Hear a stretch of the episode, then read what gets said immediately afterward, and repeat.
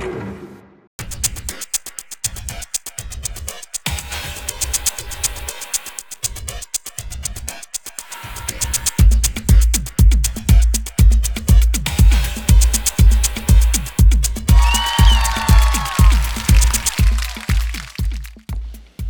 んにちは、トミトです。いつの間にかですね、このポッドキャストが200回超えてまして、超えましてね、今日が203回目ですね、200回まで、まあ、とりあえずあの目標にしようとかっていうふうに100回超えた時に言ったんですよ。いつだったっけな、100回超えたのって。ちなみに、去年の8月くらいまでは、えっ、と、1桁台だったんですね。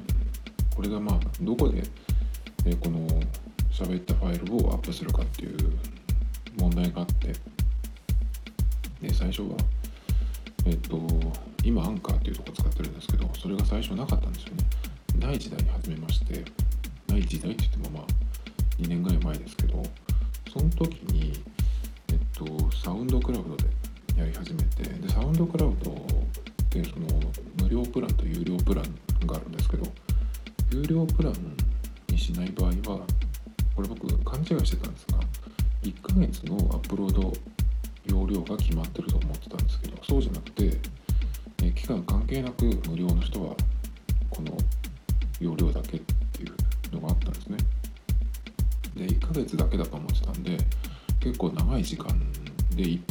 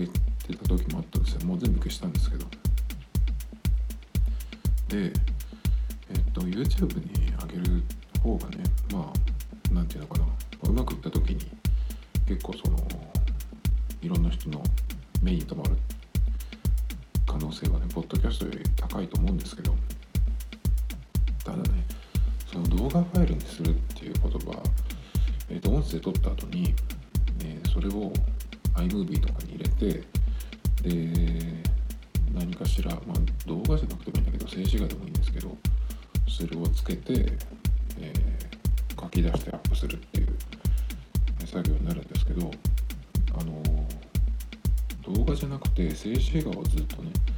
あの見せてるっていう、まあ、動画でも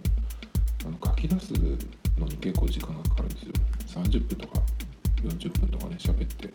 1本やってたんで。で書き出すのに時間がかかるのとあとやっぱりだあのアップロードするのに時間がかかるっていう、まあ、そんなにそのえ他にねなんだろう動画を、ね、作ったりアップしたりっていうすることがないのでそれだけのためにいろいろえ環境をね変えるのもなと思って。でそれがちょっと面倒というかね負担がかかるのでやめたんですよね。でしばらく1年ぐらいほっといてえそっからですね、えーアンカーっていうものを見つけてこれはまあ、えー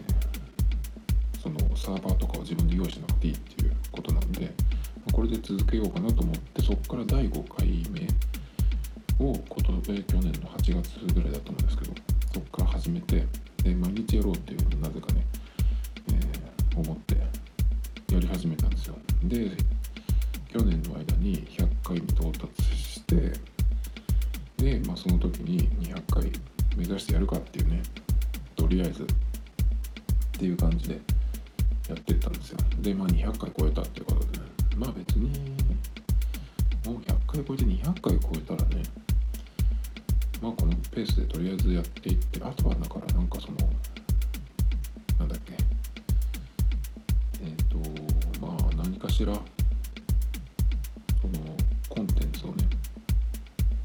何回かやるうちの1回は、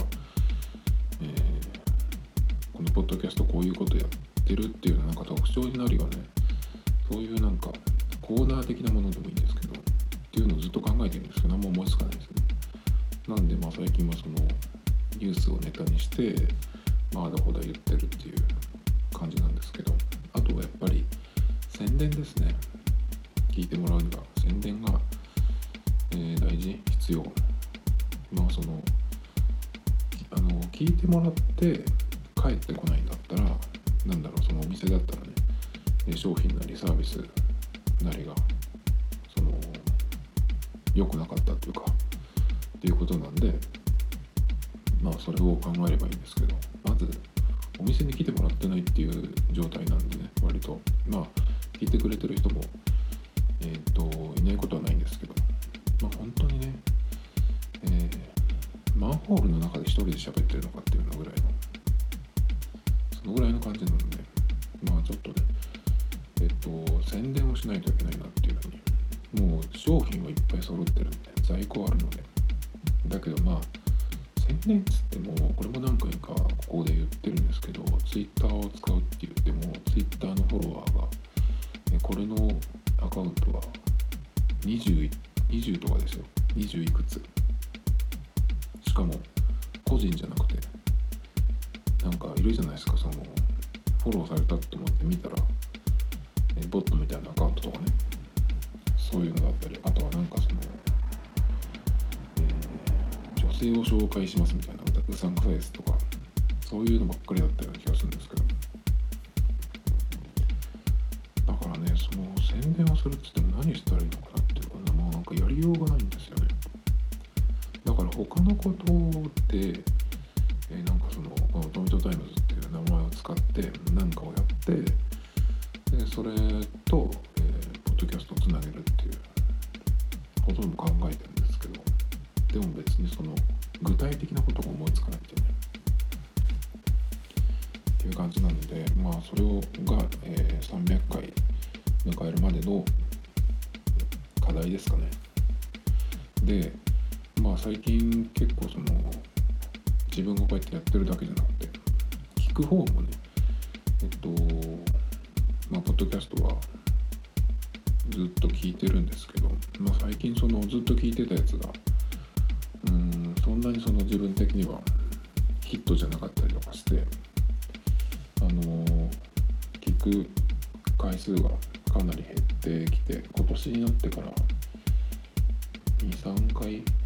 いたかどうかっていう風になってるのもあるしあと番組自体はね結構そのまあいろんな事情があると思うんですけどお休みになっちゃったりとかね、えー、回数が減ったりとかっていうのもあったりしてで新しいの番組をね見つけようかなと思ってるんですけどあんまりそのポータルのところ見ても日本人日本語の番組でなんかそんなに聞いてみたいなっていうのがなんかあんまりなくて結構まあ日本語でも喋ってるコンテンツっていうと英語のなんかその勉強的なやつだったりとかするんですけど、まあ、最近はだから英語わかんないくせにあの英語の方のポッドキャストのコンテンツとかねあとポッドキャストなんだけど音楽を流してる番組とかもあったりとかして、まあ、それじゃちょっとポッドキャスト聞いてるって感じのならないんですけどね。まあだから聞く方もちょっとなんか新しい番組を探してちょっとヒントにしようかなとか思ってるんですけど。でもね結構今までこの聞いてきたポッドキャストってみんな結構ね真面目なんですよね。作ってる人。お行儀がいいっていうか。なんかそのだからポッドキャストのその形みたいのもしっかり作ってるですね。ねどういうことかっていうと例えばそのオープニングのえー、なんていうの？オープニングトークじゃなくてそのなんか毎回のお決まりの始まり方。まあその「こんにちはなんとかです」みたいな。まあそれは普通だけどこの番組は、ね、こういう番組ですっていうその説明をね結構入れるところがあって真面目だなっていう感じがするんですけど。例えばですねバックスペース FM とかだとこんにちは。バックスペース FM 第何何回です。バックスペース FM は1週間分のテック系ニュースをお届けするポッドキャストですっていうところから始まって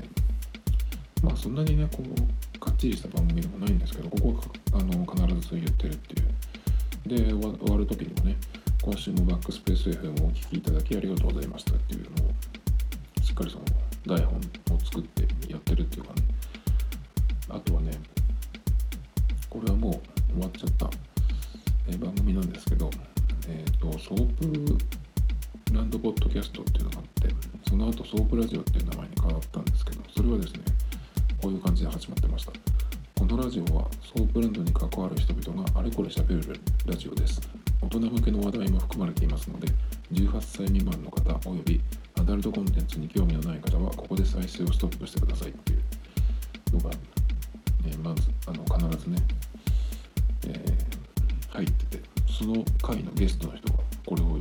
言ってるっていうね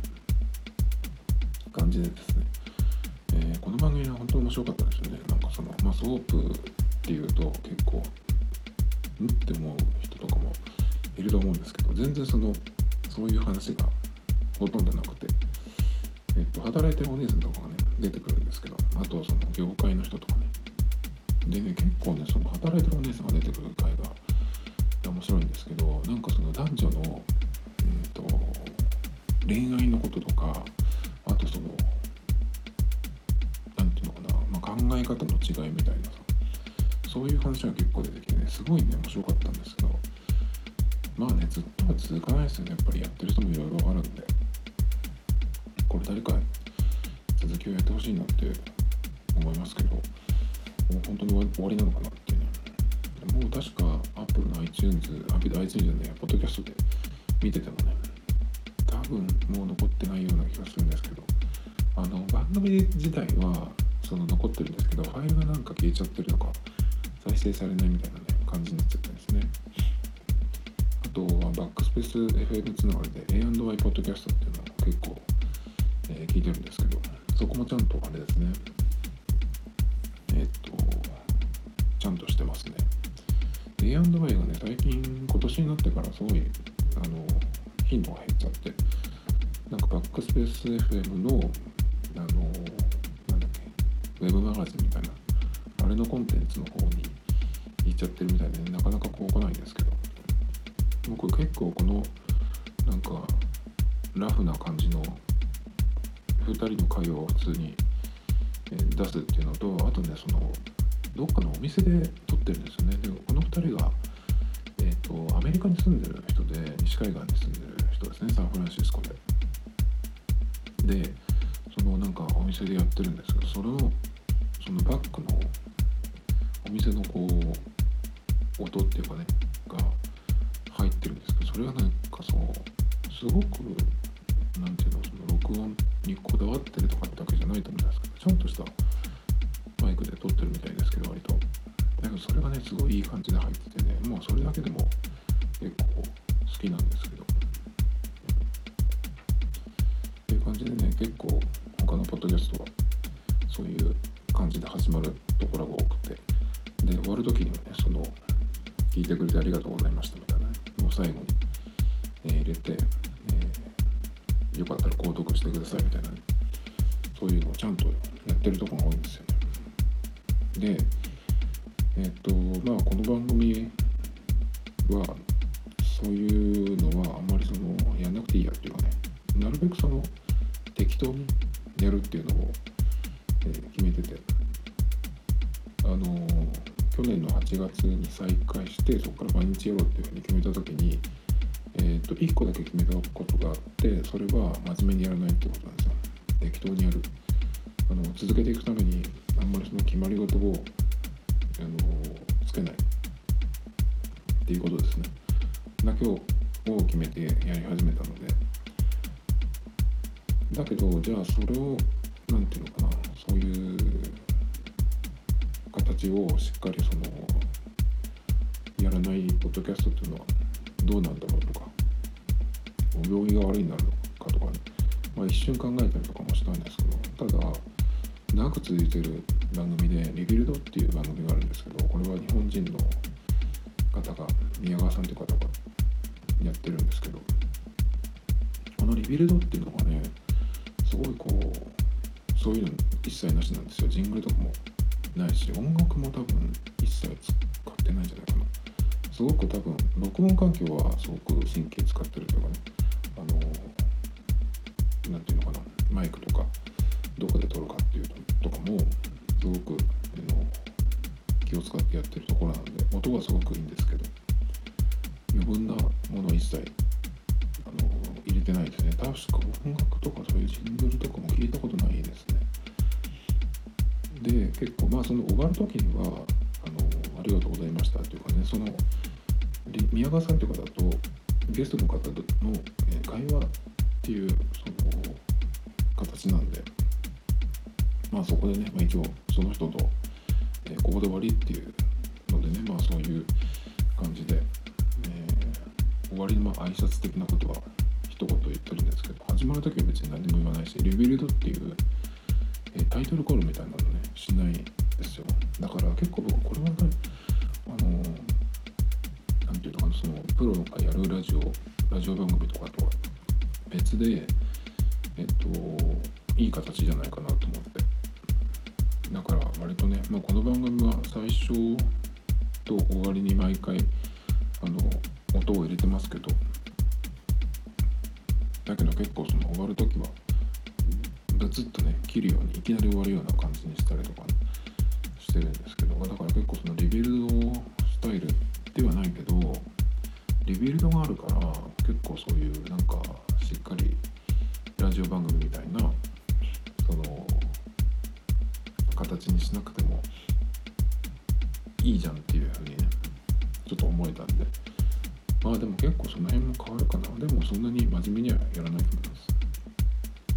でね逆をやったらどうかなと思うんですよ。あの結構その、えー、他のちゃんとしてる番組は何ていうのかな、えー、今回が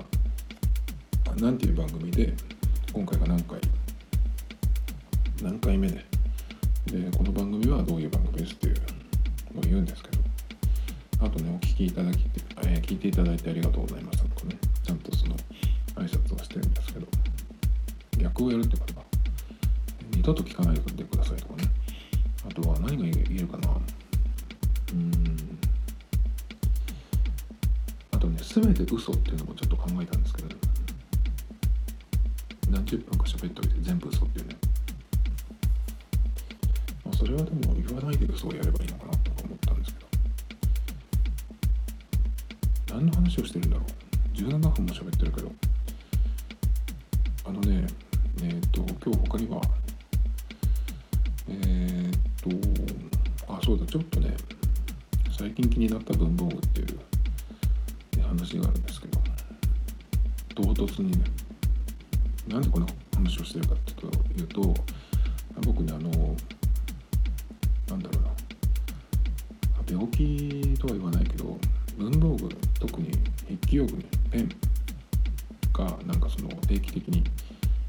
ってしまうっていう、えーと、症状がありまして。でいろいろねその寄せばいいのに見に行ってしまってつい買ってしまうっていう癖があるんですけどだいぶね最近は、えー、直すようにしててって言ってもね結構その季節の変わり目とかに新しいものが出ちゃうんでどうしてもその行ってしまうんですけどで今はね結構買わないようにしてるんですけどそれでもねちょっと最近、見に行ってしまってまあ頑張って買わなかったんですけどでももしかしたら、えー、そのうち買ってしまうかもしれないっていうぐらいちょっと気になったものがあったんでその辺のね、えー、話をしようかなと思うんですけどまずねえっ、と有名なジェットストリームっていうボールペンですね。日本では結構もうこれがスタンダードになりつつあるんじゃないかっていうくらいいろんなところで見ますけどその一番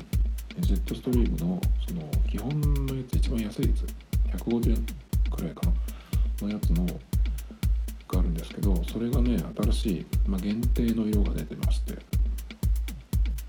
今回はね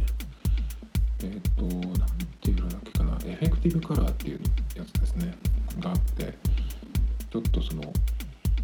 差し色になるようなっていうような、え説明が書いてありましたけどちょっと明るめの出てるんですけどこれの中のねフレッシュイエローっていう色がねちょっとそのマンゴープリンみたいな色でねちょっと反応してしまいましてそれがちょっと、えー、気になりました。明るい明るめのライトカラーはあとオレンジとミントグリーンみたいなのがありますけどこのねマンゴープリンみたいなイエローがねちょっと非常に美味しそうな色で。でその時に一緒に見たユニボール1っていうのがあるんですけど、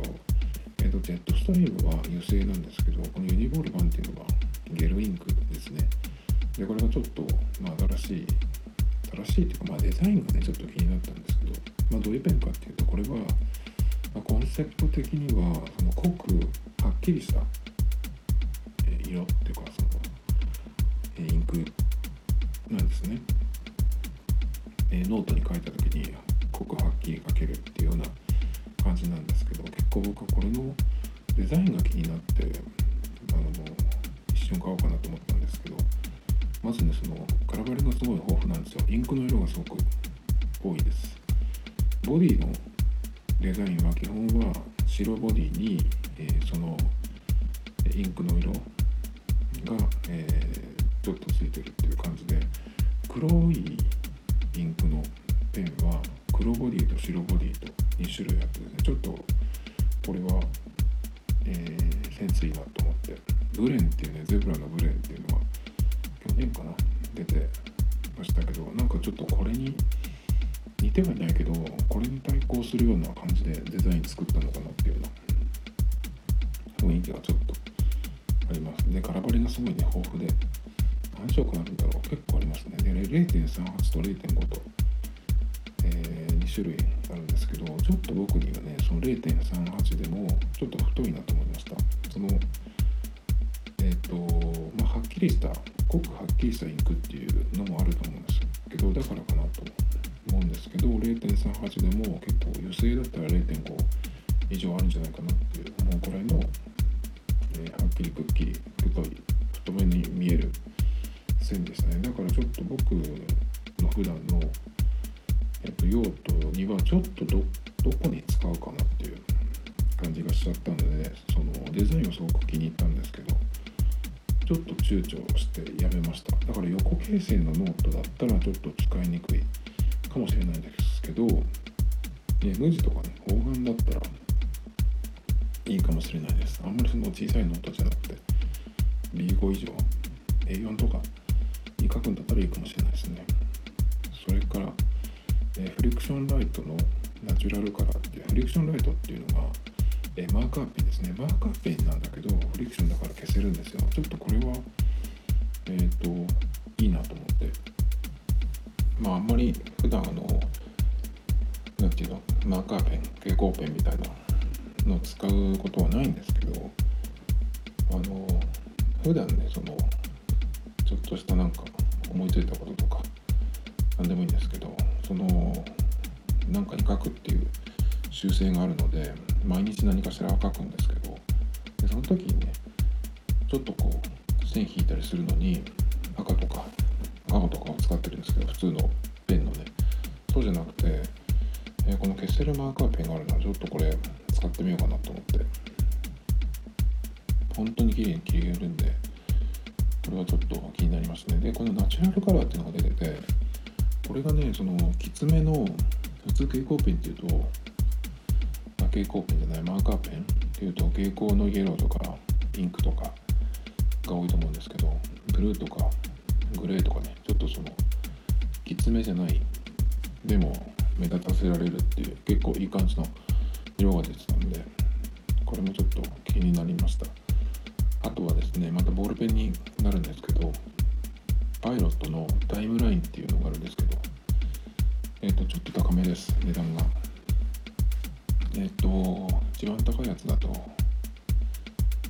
えっとね7000円かな。いくつかね種類があるんです。このタイムラインっていうパイロットのボールペンでさっきはねジェットストリームの話をしててあれはまあ普通のこのプラスチックの、えー、150円とかね200円台のペンの売り場にあるんですけどこのタイムラインっていうやつはちょっと高いやつです。でえっと種類がいくつかあるんですよ。シリーズがあってね。ねそれでそのボディの素材がちょっと違うんですけどボディっていうかそのグリップのところかな、えー、それでですねそこの素材がどう違うかっていうと木の木軸ののやつこれがパストっていう名前です。でアルミのやつがフューチャー。で半透明の樹脂のやつこれがプレゼントっていう。プレゼントって言ったらいいのかな。でまあ現在未来、えー過去みたいなね、えー名前の違いがあるんですけどここにね新しくエターナルっていうねのが、えー出ました。で価格はフューチャーと同じ5000円ですね。えっ、と一番安いやつが確か3000円かな。で真ん中が5000円っていうことで真ん中の価格帯でエターナルっていうのが出たんですけどエターナルのやつは、えっとグリップのところがですねマーブル模様になってます。結構これが気になってましてね。でこのエターナルってそのデザインも、えーいいんですけどこれはノックじゃなくて回転式ですね。で新リフィルが、えパイロットのアクロインクっていうのがあるんですけどジェットストリームみたいな感じで油性でこうスルスルかけるやつです。力がいらないっていう感じでね。なのでまあちょっといいボールペンを、え1個持っていきたいなっていう場合はですね。まあパーカーのうんとなんだっけジョッターとか1000円で買えるちょっとクラシックなやつとかでもいいんですけどあのあとラミの触りとかね。アルスターとかの辺でもまあいいと思うんですけどラミはあとノットとかねあの辺も結構かっこいいんですけど。ただねその輸入物海外のものだとえっとそのインクリフィルですね。その会心の芯の部分が結構その粘り気があるというかね。え日本のそのジェットストリームみたいな今のその標準的な油性のボールペンと比べるとちょっとその書きやすさは劣るんで、まあ、デザインとあとその書きやすさと両方、えーいいものってなるとやっぱり日本のものかなっていうふうになるんですけど、まあ、その候補として結構このタイムラインっていうのはおすすめですね。筆記用具マニアとしては。えっ、とそれとですねね同じこれパイロットだけかな？の今度万年筆になるんですけどキャップレスっていうで万年筆って普通キャップ、えー、とキャップがねついてるんですがキャップじゃなくてボールペンみたいに、えーノック式のやつっていうのがあるんですよ。それがキャップレスっていうのがあるんですけどそれの、まあ、新しいやつが出たっていうことでキャップレス LS っていう LS っていうのが出てまして、まあ、最近知ったんですけど去年の終わり11月とか12月ぐらいに出たっぽいんですけどこれがですね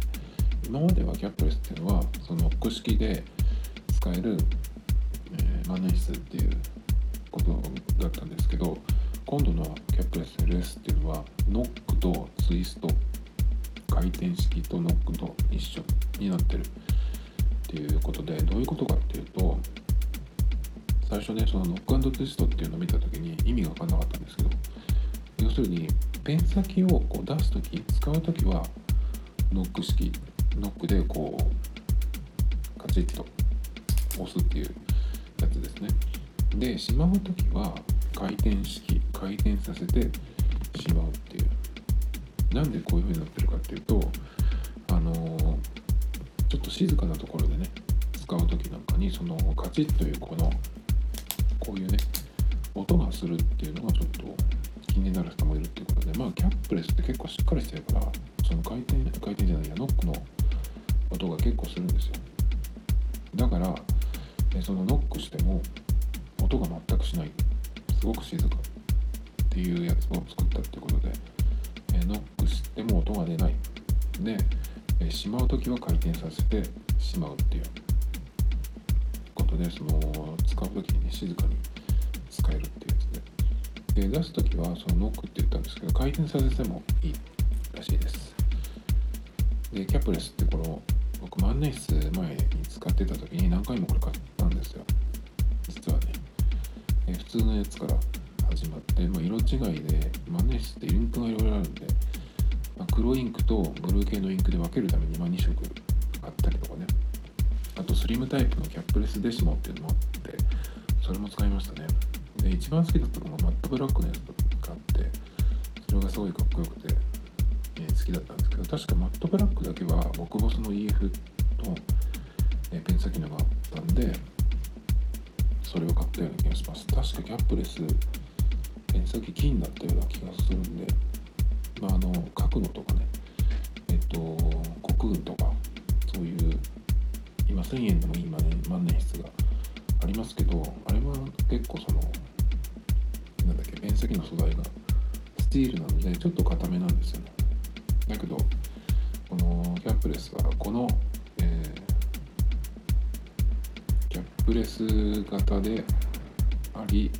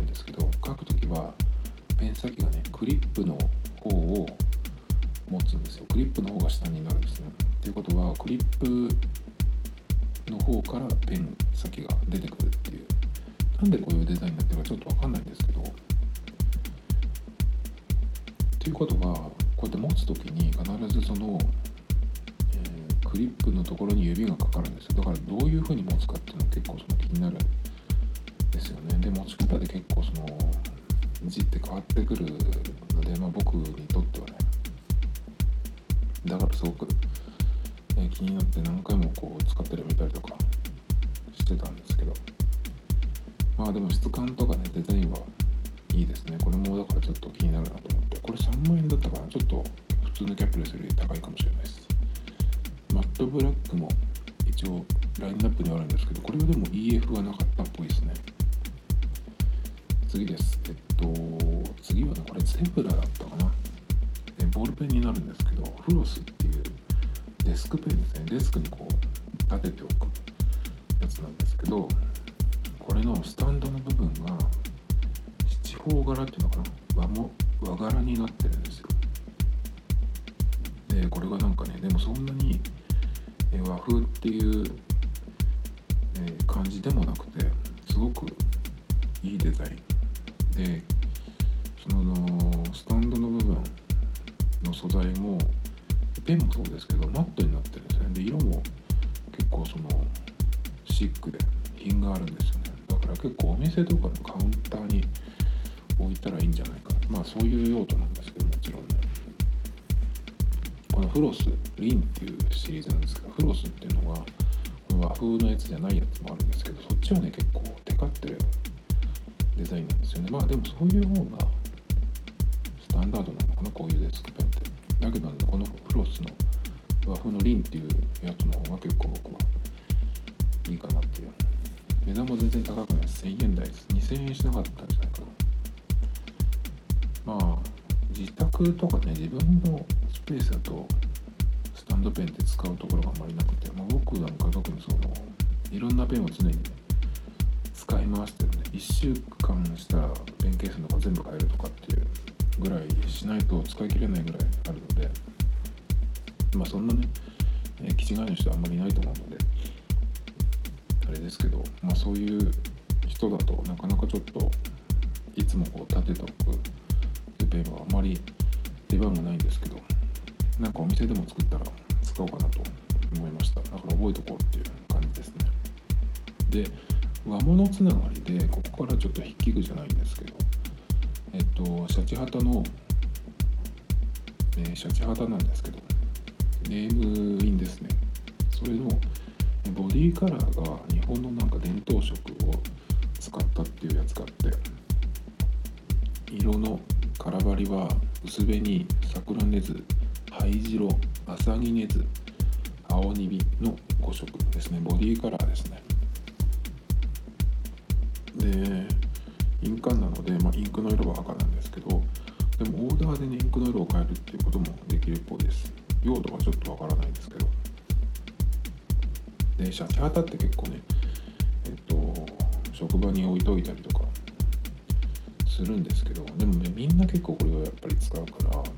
ぶるんですよ。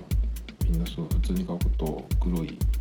ボディなんでだからそのキャップのところに自分の名前をねこうセロテープでなんか貼り付けておいたりとかね。そういう風にしてるんですけど僕はその黒いボディをそのまま使うのが嫌だだからいつもそのケースの色をね、変えたりとか探してね。あとはなんかそのラインストーンでデコったりとかあんまりうまくいかなかったんですけどっていうことを結構必ずやるので、まあ、だから結構これが気になったんですよね。でもシャチハタのその入るカスタムケースみたいなのって結構探すといっぱいあってなんか動物のケースとかにしちゃうとありますありますけどでもそうじゃなくて結構探すとねいろいろあります。でも意外に高いんですよね。でもまあ職場とかにそうやってみんな使うから自分の方が分かるようにっていうことでちょっとこういうとこは凝っても面白いかなと思いました。で次はですねこれルーズリーフの話なんですけどルーズリーフダイアリーっていうのがあってえっとマルマンっていうところから出てますね。まああのルーズリーフなんだけど普通のなんか横罫線のノートみたいなやつじゃなくてその手帳みたいなやつですね。そういう紙になってるっていうやつなんですがなんでこれが気になったかというとあの iPad Pro をえっ、と去年の夏まで使ってでちょっとぶっ壊してしまったので今ないんですよ。でその時 iPad Pro を使ってた時の一番の用途っていうのは日々のねそのノート代わりだったんです。紙のノートとペンの代わりにねその iPad Pro を使ってたんですね。でアプリは Notability っていうのを使ってて、まあ、iPhone とも同期ができるので今 iPhone の方では、え残ってるんですけど、まあ、全然ね iPad でやっぱり書かないと意味がないのであの全然開いてないんですけど何ヶ月も。でその時に Notabilityでえっ、ー、と手帳みたいなノートみたいにしたりとか。だからその Notabilityの中に手帳みたいな手帳も入ってるしノートも何冊も入ってるっていうような状態だったんですけど。で手帳みたいに使うってことはその月間のカレンダー表示も欲しいしあと週間ですとかもしあと今日の日付が入ったページみたいなのもあったらいいなと思ってた時にえっ、とねソニーのうんとねこれは何だっけな。ソニーがねそういう PDF を出してるんですよ無料で。デジタルペーパーっていう商品があるんですけどタブレットみたいなタブレットですね。ちょっとそのタブレットで iPad 以外っていうとうんと何かあるかな。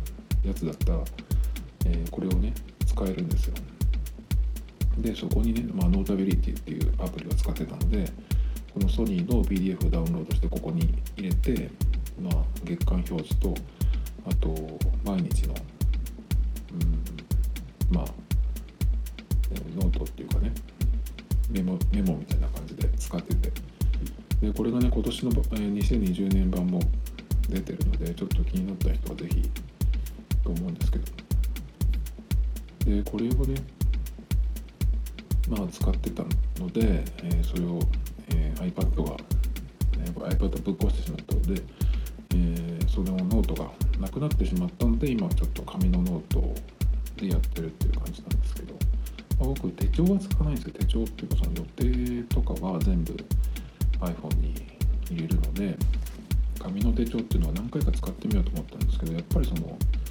1日分のスペースが決まってるっていうのがねどうしてもちょっと足りないんですよ。B5 ぐらいのところが、えー、最低でも1枚は1日に何か書く分。でもそれじゃ足りなくて例えばその曲作るとかっていう時にそれ用の、えー、ものもなんか書くしなんかいろいろねなんかとこう何か書き出すっていうの、必要になるんでだからちょっと紙の手帳っていうのは使いづらいんですけど。まあそんなこともあって今はねその何でもない普通のノートを使ってるんですけど。まあとっととね iPad Pro 買い直せばいいんですけど、まあ、次がどうなるかっていうのはちょっと全然出てこないからちょっと待ってる状態なんですよね。でもしかしたら新しいのよりも現行の方がいいんじゃないかっていう場合も結構考えられるんですよ。っていうのは最近はあの iPad の新しいものでその出てくる情報があのカメラが 3D になるとかみたいなねそういういらないものが結構出てきてるんですよね。期待してるのは僕デザインもうちょっとなんとかならないかなっていうとこなんですよ。そこだけなんですね。で12.9インチであることっていうのが、えー、一番の条件なんですけどえっ、ー、と今のうんあぶっ壊した iPad Pro っていうのもホームボタンがあるやつだったんですね。でその後にホームボタンがない iPad Pro が出たんですけどでその時に、えー、実物見に行ったらちょっとね思ってたよりもベゼルが太いなってもうちょっと狭くならないかなって思ったんですよそれとちょっと厚みを感じる。実際には厚くはなってないと思うんだけどちょっとそういう風に感じたのでだからこの辺もうちょっとなんとかなったらそっちがいいなと思って待ってるんですけどまあ結局えっと普通今までのサイクルだと11月くらいには iPad シリーズ iPad Pro が出てるはずなんですけど去年は出なくてまあ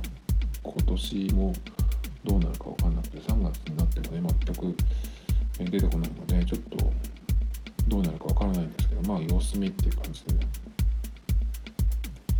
まあ本当カメラは余分なのはいらないよなっていう感じですね。だからまあ今の今のところはね紙ノートを使ってるんですけど結構これもね、まあ、普通の B5 ノートから測量野帳っていう、ね、ちっちゃいねあの短冊型の薄いやつ使ってる時もあるしまあいろいろ試してるとこなんですよね。まあそれでここにその、えー、丸版のルーズリーフダイアリーっていうのがあるっていうのを知ったんですけど。まあでもねよく考えるとルーズリーフっていう言葉紙が増えていけばね熱くなるんでまあそういうことを考えるとやっぱり iPad Pro だなっていう。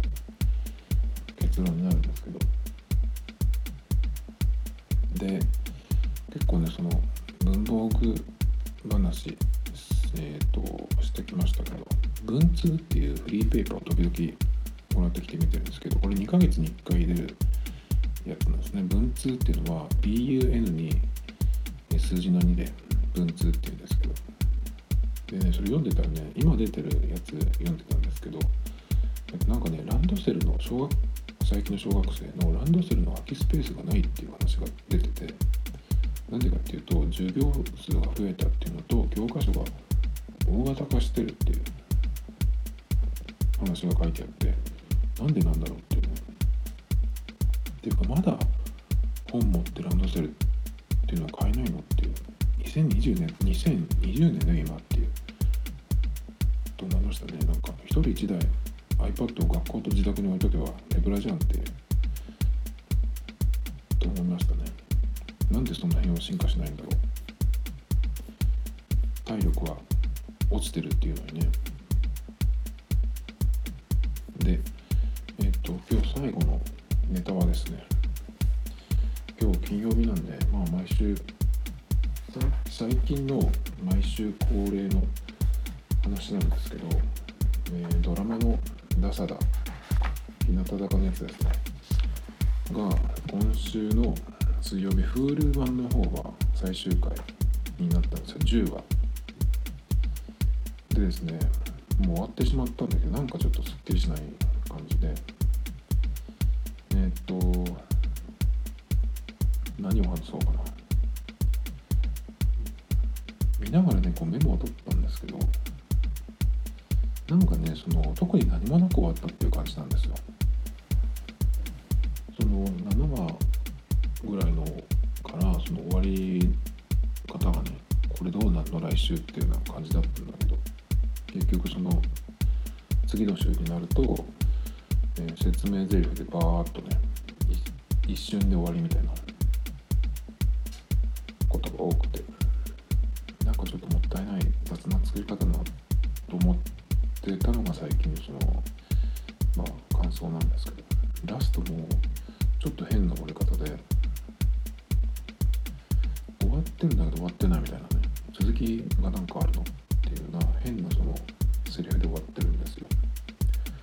りの映像は毎回出てくるオープニングの映像ですね。あのなんか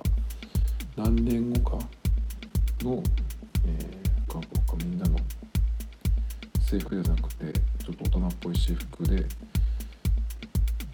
いるっていうやつなんですけどどうもねその公式のツイッターかなんかに見てたんですけど地上波で来週最終回があるんですけどそこではなんか最後の最後に何か発表がある的なねえー、感じの文章が出てたんですけどこれ Hulu に引っ張るようにしてきたのになんかまた何テレビの方に地上波の方に引っ張るのってもまあ地上波の方が最後に出るからまあわからないことはないけどなんかあっち行ってるこっち行ってるみたいなちょっとこうもう付き合いたくないなとちょっと思ってしまいましたけど1から9話はこれ知らない人全く知らない人にもおすすめだったんですけど10話はしないです。そのぐらい何もなく終わりました。全体的には結構雑だなっていう。印象しか残らなくてちょっともったいないなと思いましたねやっぱり。で Hulu だけのコンテンツでもう一つの教室っていうのがドラマ本編以外にあるんですけどその中でね、えー、誠先輩のセリフで最後のことをちらっと触れてたんですけどこれはすごい気になったんですよ。留学していたところを帰ってきてダサダがみんな揃ったっていうふうに言ってたんですよ。そんなシーンなかったぞと思って。もちろんねその全員が最後に揃うっていうとこあるんですけどえっとこれネタバレですけど留学するんですよ。ある人が。で留学していたところ帰ってきてっつってたんで何それは地上波の方ではそういう編集になってるのと思って。ねそれがどういうことなんだろうと思ってだからなんかその続きがあるとかっていうよりかはちょっとエンディングを変えてるか追加で何1分か2分かっていう風にしてるのかなっていう感じですね。まあ雑なドラマだったなってもうちょっとそれもったいないなと思いました。Tomito Times Podcast. This program was broadcasted you Anchor FM.